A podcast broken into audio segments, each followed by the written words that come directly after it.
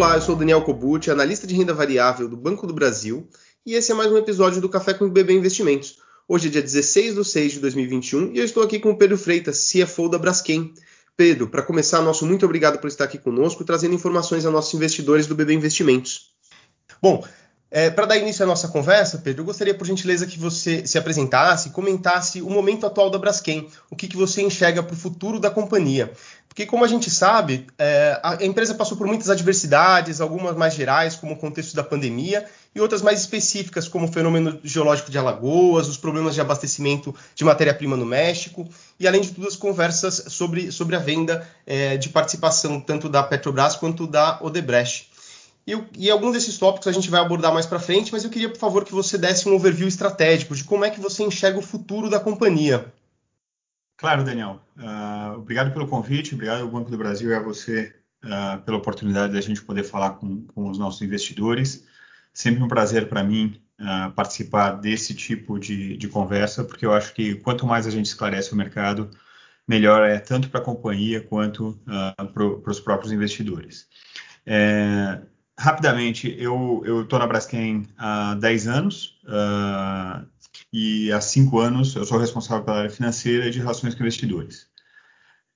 O momento da Braskem que a gente vive é um momento, eu diria, bastante favorável. Né? O mercado, uh, a Braskem uh, é uma empresa petroquímica global, tem operações no Brasil, no México, nos Estados Unidos e na Europa tipicamente, né, o mercado cíclico, então ele tem variações, mas é, tipicamente mais ou menos 40% do, do resultado da companhia vem de fora do Brasil, mais ou menos 60% gerado pelas operações brasileiras.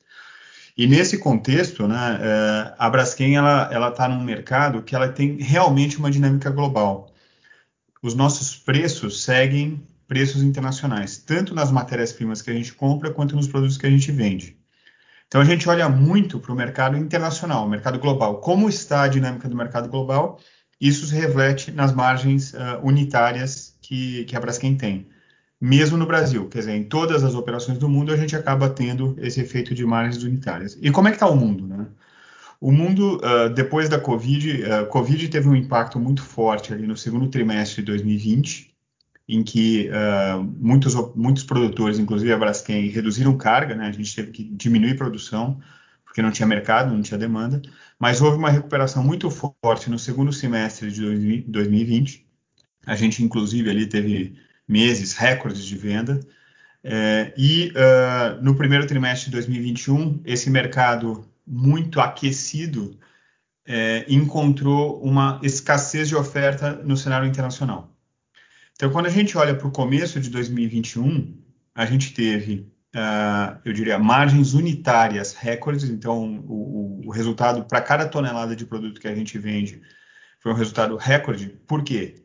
Porque a demanda vinha aquecida e nesse cenário de demanda aquecida houve um, alguns eventos que levaram a uma redução da oferta global. É, o principal deles foi uma tempestade de inverno no Texas. O Texas é mais ou menos 20% da capacidade global de produção da petroquímica.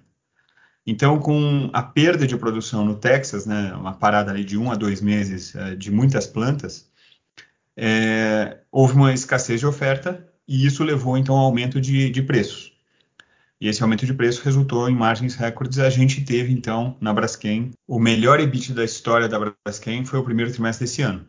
Então, esse foi o, o, motivo, né? A gente teve aí margens unitárias recordes junto com uh, volumes de produção muito altos. A Braskem operou muito bem. Né? A gente tem alguma operação no Texas, a gente tem três plantas, mas uh, das 40, então uh, a gente conseguiu nas outras operar super bem, então vendeu muito com, com margens muito boas.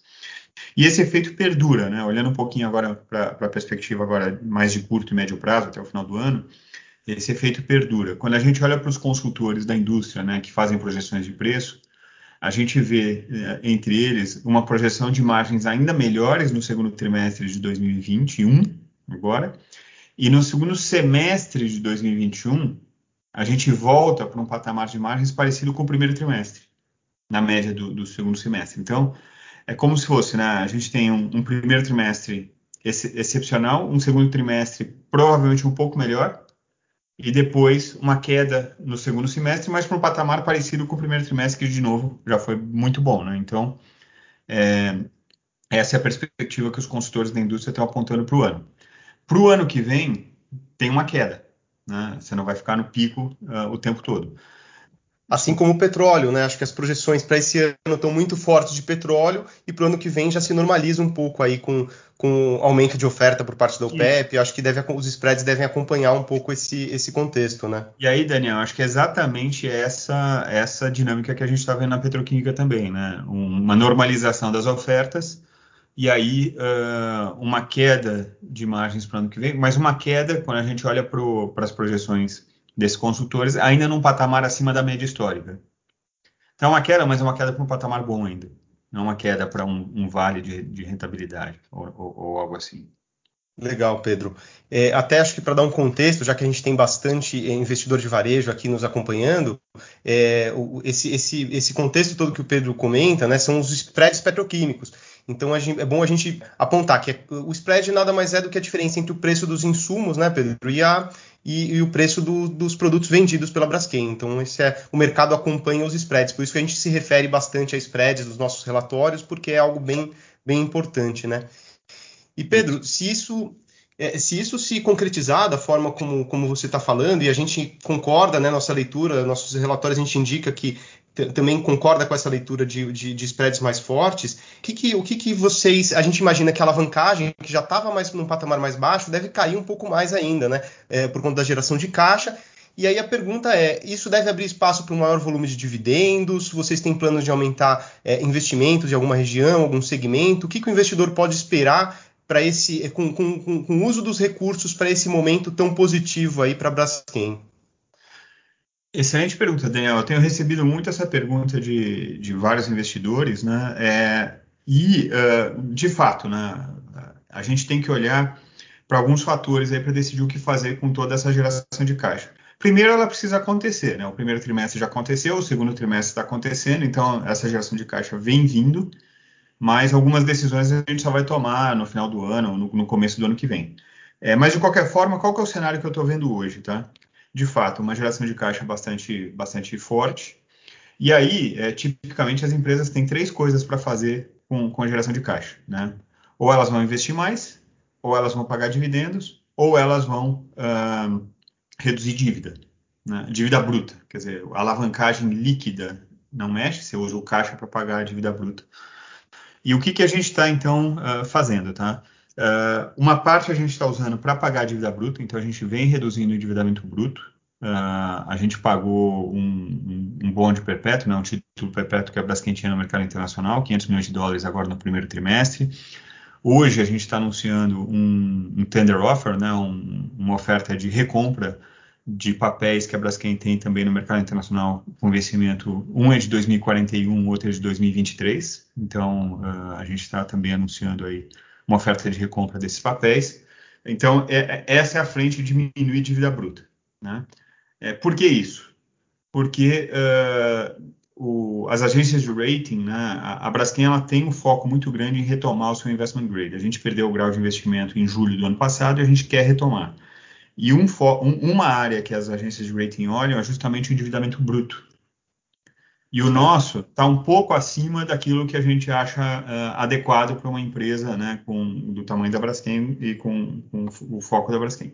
Então a gente está fazendo esse ajuste. Uh, o segundo grande uso, que seria investimentos, a gente não tem investimentos materiais no, no curto prazo.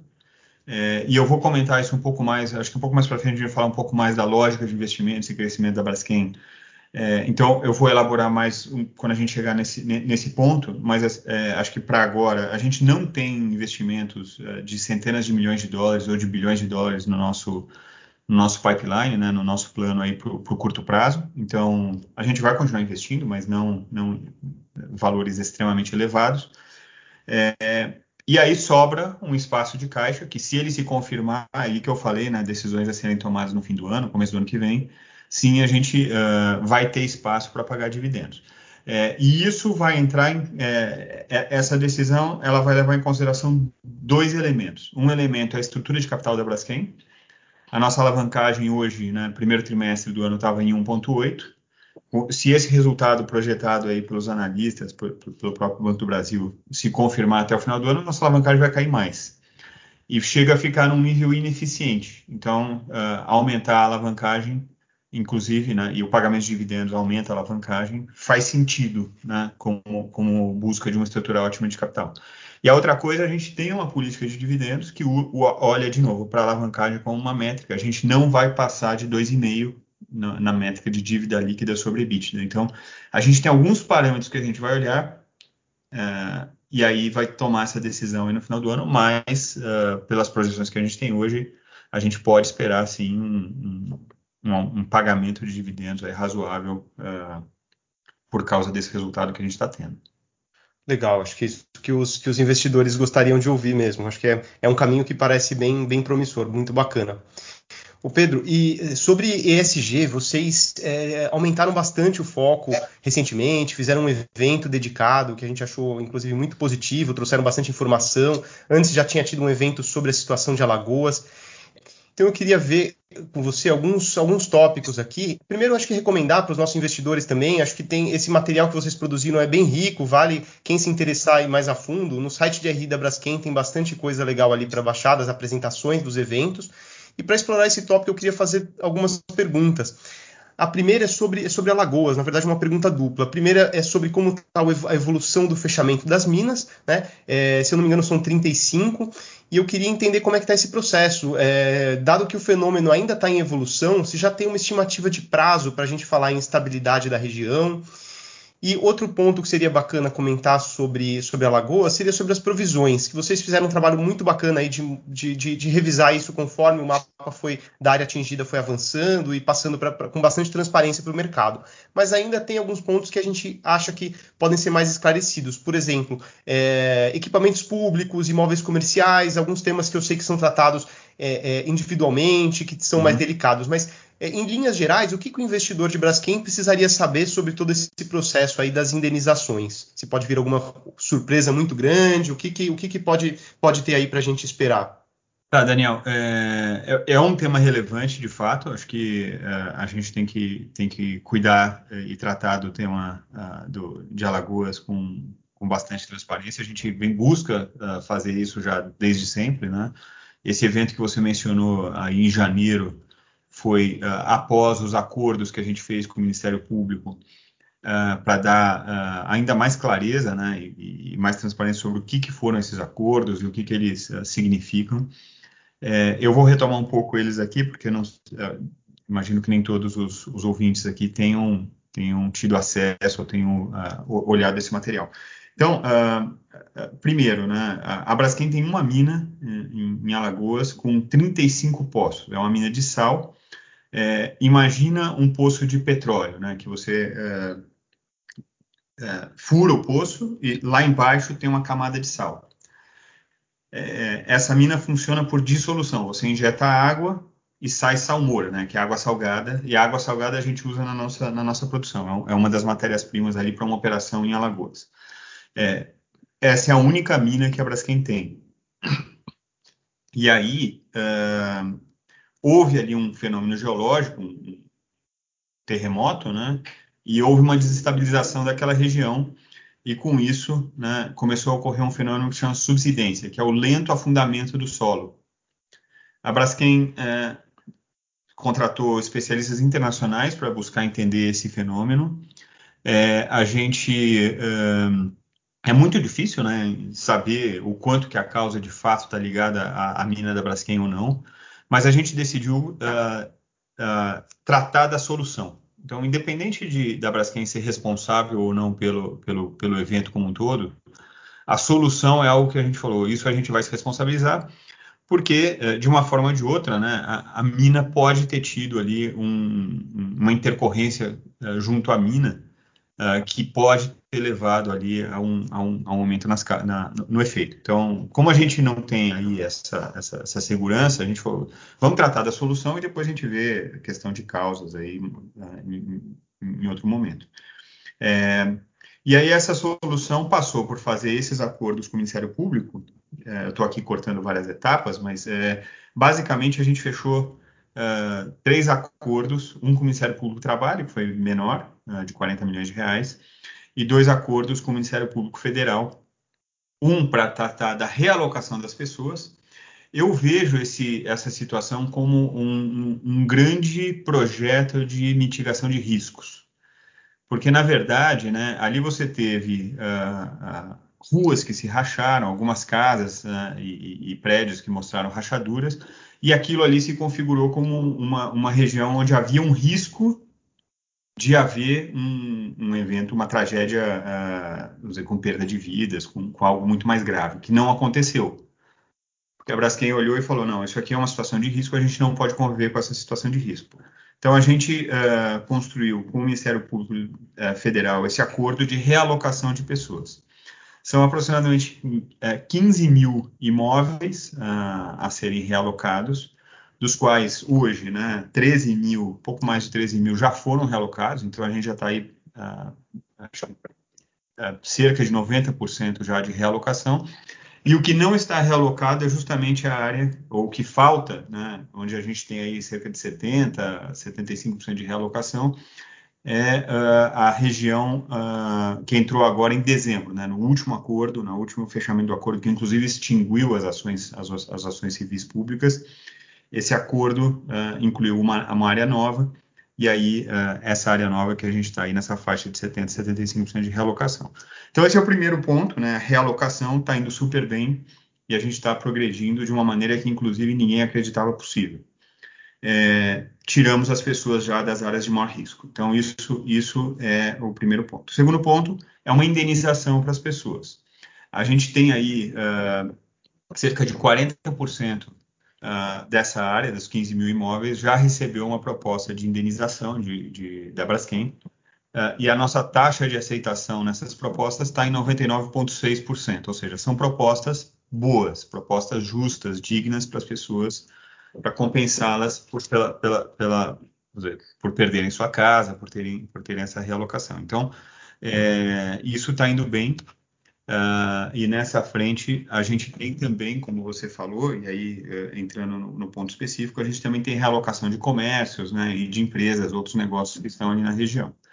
É, estão dentro desse número, uh, mas né, é, o que a gente tem ali é para cada negócio você tem uma discussão um pouco diferente. Né? Em empresas maiores você também tem discussões um pouco diferentes. Então, é, depende muito da situação de cada um. Quando a gente está falando do imóvel, da residência da pessoa, você tem referências de mercado, padrão de preço por metro quadrado, né, as benfeitorias que foram feitas ali. Então, você tem um parâmetros talvez um pouco mais claros. Quando são negócios, às vezes você tem uma discussão de qual é o parâmetro que cabe para aquele negócio.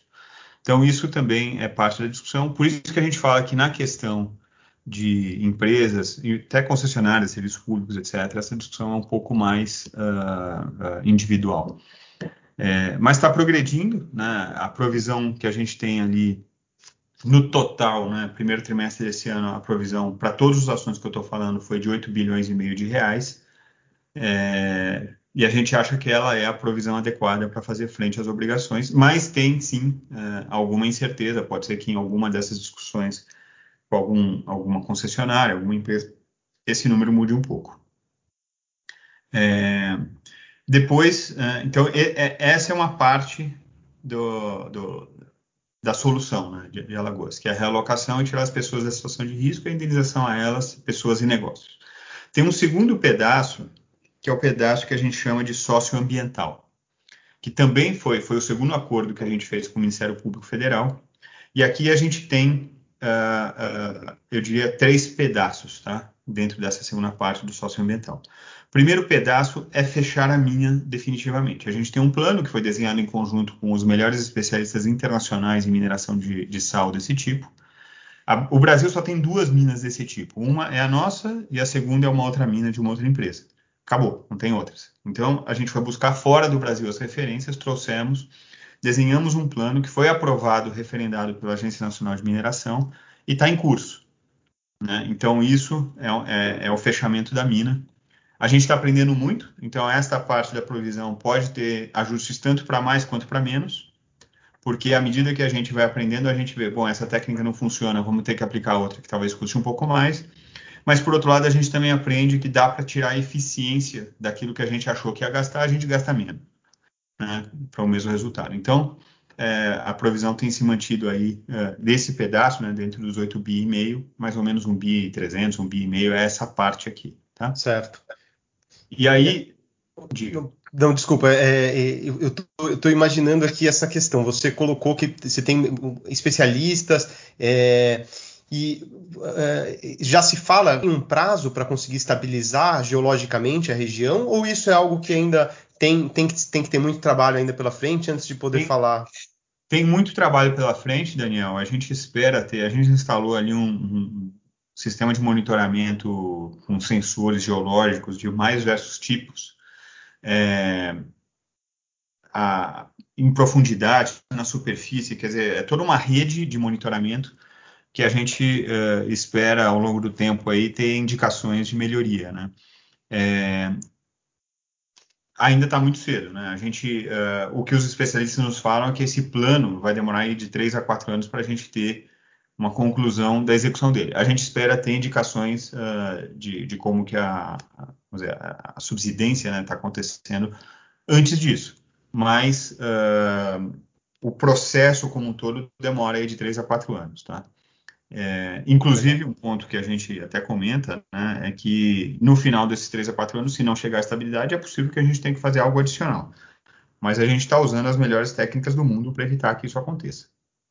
Tem uma parte é, que a gente vai saber até o final do ano, que é um estudo ambiental que está sendo feito. Né? Até agora não apareceu nada de impacto ambiental, uh, mas a gente ainda tem que concluir o estudo.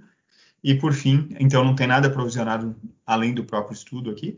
E por fim, tem lá um, um, um valor que é, é para ações socio-urbanísticas na região, que aqui a gente precisa ainda que a, a, da anuência da prefeitura ao acordo, né, da adesão da prefeitura ao acordo, para seguir adiante. Né? Então a gente está em tratativas com a prefeitura, né? da, daí pode sair inclusive aí, algum ajuste na provisão, mas a gente está em tratativas com a prefeitura. Então isso fecha a questão de, de, de Alagoas, né, do montante. Estamos tratando todos os riscos, né? estamos evoluindo uh, nas implementações. Tem algumas incertezas, mas eu acho que perto dos 8 bi e meio que estão ali provisionados, né? essas incertezas são muito menos materiais. Sim, não, e, e, a evolução foi rápida é, é, na diminuição dessas incertezas todas. Quem, eu acho que a, a, gente, o mercado como um todo, quando você pensava a Braskem em dezembro de 2020, é uma, é uma empresa com, com, com, com uma condição muito diferente atualmente, né? Tendo resolvido a questão do México, a questão é, de Alagoas, é, essa própria condição dos spreads que possibilitou um, um, um financeiro provavelmente muito melhor para esse ano, né? Acho que mudou, mudou positivamente aí, né? Acho que a nossa expectativa também, então, é que é, Alagoas consiga, consiga ter uma evolução, resolver esses, Sem não dúvida. só esses, esses 99,6 e chegar no 0,4 que faltam ainda para todo mundo sair satisfeito. Ou, satisfeito ninguém vai sair, né, né, Pedro? Não é uma situação, foi uma situação muito difícil, mas que melhore pelo menos para não ficar é, uma condição muito desfavorável para essas pessoas, né? É isso aí. E esse é o nosso objetivo, é cuidar das pessoas. Bacana. E, e para finalizar esse ponto sobre ESG, é, eu tinha uma pergunta também sobre reciclagem. Vocês, vocês trataram bastante disso no evento, e esse eu acho que é um ponto muito delicado para o setor como um todo, né? Acho que não é só para a Braskem porque os estudos que, que a gente acompanha, é, tem, tem uma consultoria australiana, você uh, deve, deve conhecer a Waterloo, que fala que uh, o setor responde por metade do lixo, lixo plástico produzido no mundo e que só 10, de 10 a 15% do total produzido é reaproveitado. Então, assim, não só para a Braskem, mas para o mercado como um todo, para essa indústria como um todo, como é que você vê o desenvolvimento de soluções para esse problema? É, o que, que, a gente pode esperar para que esse assunto evolua e, e, e, e, deixe de ser um impacto tão, tão considerável para o ambiente? Tá, uh, Daniel, uh, eu vou. Você trouxe o tema de SG, eu vou dar um panorama um pouco mais amplo, né? E depois eu vou focar na reciclagem.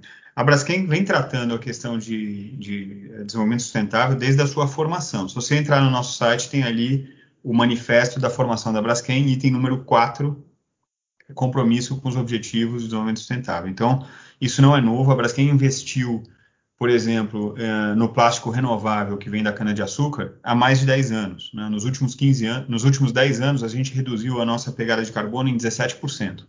Então, a Braskem vem trabalhando esse assunto uh, e, e, com efetividade, né, com resultados, há uh, bastante tempo. O que a gente não fazia era falar muito sobre isso. Então, agora a gente está falando mais. E aí, trazendo para reciclagem, né, uh, a Braskem divulgou no ano passado dois grandes compromissos públicos. Um é chegar à neutralidade da sua pegada de carbono até 2050, com uma redução, falei aqui, já reduzimos 17% nos últimos 10 anos, reduzir mais 15% nos próximos 10 anos. Então, uh, esse é um compromisso público. O segundo compromisso público que a gente anunciou no ano passado foi uh, uh, o nosso compromisso com a economia circular, né, com a reciclagem. E aí, o que a gente busca é chegar a uma, uma, um volume de venda de produto reciclado de 300 mil toneladas até 2025 e 1 milhão de toneladas até 2030. Para ter, uma ideia da, ter uma ideia da, do, da dimensão desse desafio, em 2020 a gente vendeu 9 mil toneladas. Então, de 9 para 300 mil em 5 anos. Isso é um desafio hercúleo. É, e aí uh, a gente vê, né, uh, então, a reciclagem e, e, e essa transformação de reciclagem como algo que a gente fazia mais como algo ligado à responsabilidade social, à ação junto às comunidades que a gente, em que a gente atua. A gente tem um programa chamado Ser Mais, uh, uh, que trata de reciclagem, que existe aí há, há, há 10 anos. É, mas quando a gente falou, vamos transformar isso num negócio, tem três anos. E aí a gente vem desenvolvendo, você vê, que em três anos é 9 mil toneladas. É muito difícil desenvolver esse, esse, esse negócio. É uma cadeia de valor completamente diferente daquela que a gente está acostumado. Você tem que tra trabalhar com outro tipo de fornecedor de matéria-prima, né? Os resíduos viram a matéria-prima, então você tem que trabalhar com donos de aterro, com empresas né, cooperativas é, de catadores, né, cooperativas de reciclagem. Então, é outro mundo é, e a gente vem trabalhando nisso ah, para fazer uh, duas coisas. Uh, uma é reciclagem mecânica e outra é reciclagem química. Então, a gente está trabalhando nas duas frentes. as duas exigem investimento e desenvolvimento de tecnologia. Para você ter uma ideia, né, a reciclagem mecânica, ela tem um, cada região vai ter um determinado tipo de resíduo. Se você está numa região, talvez com maior uh, afluência socioeconômica, o tipo de embalagem que tem é um tipo. Se é uma região uh, menos favorecida, o tipo de embalagem é outra. A composição do lixo é diferente. Então, o tipo de coleta, o tipo de separação muda. O tipo de plástico que você extrai disso também é diferente. Qualidades diferentes. Está tudo misturado ali, vários tipos de plásticos diferentes. Você tem que separar isso. Você tem que tirar o, a cor, você tem que tirar o cheiro. Tem, então, isso é tudo complexo, tudo isso exige é, é, desenvolvimento de tecnologia. Então, a gente está trabalhando nisso é, e desenvolvendo isso como um, um, um, grande negócio para o futuro. E a outra, que é reciclagem química, é pegar esse plástico e transformar ele numa outra matéria-prima química mesmo. Através de processos químicos, você retransforma ele numa matéria-prima e aí reprocessa para produzir um novo plástico uh, a partir disso. A Braskem uh, comprou agora uh, cargas de bionafta, que é nafta que vem já com essa reciclagem, vai. É, mas é um volume muito pequeno. Né? O mundo hoje não produz o, o, suficiente. Então, a gente vê um grande desafio, que é, o principal desafio aí é, é justamente ter acesso a esses resíduos de uma forma que seja economicamente viável você reprocessá-los. Né? Esse resíduo hoje está espalhado no mundo inteiro. Como é que você traz isso a pontos de processamento para conseguir processar e, e, e, transformar isso num negócio realmente uh, viável? É um desafio, a gente está engajado nele, temos metas ambiciosas e estamos fazendo os investimentos necessários para isso. Então, é, é isso que a gente está buscando resolver. Certo, legal, Pedro. Bom, é, eu acho que o nosso tempo está se esgotando, Pedro, então eu queria te agradecer muito por ter topado participar desse nosso podcast. Eu queria te passar novamente a palavra antes da gente encerrar, para você fazer suas considerações finais. E, de novo, muito obrigado pela sua participação. É, queria te agradecer pelo convite ao Banco do Brasil. Para mim é sempre um prazer, como eu falei, uh, conversar com os nossos, os nossos investidores. É, a Braskem é uma empresa, de novo, uh, global, uma empresa que está uh, num momento excelente de, de resultado, melhor da história.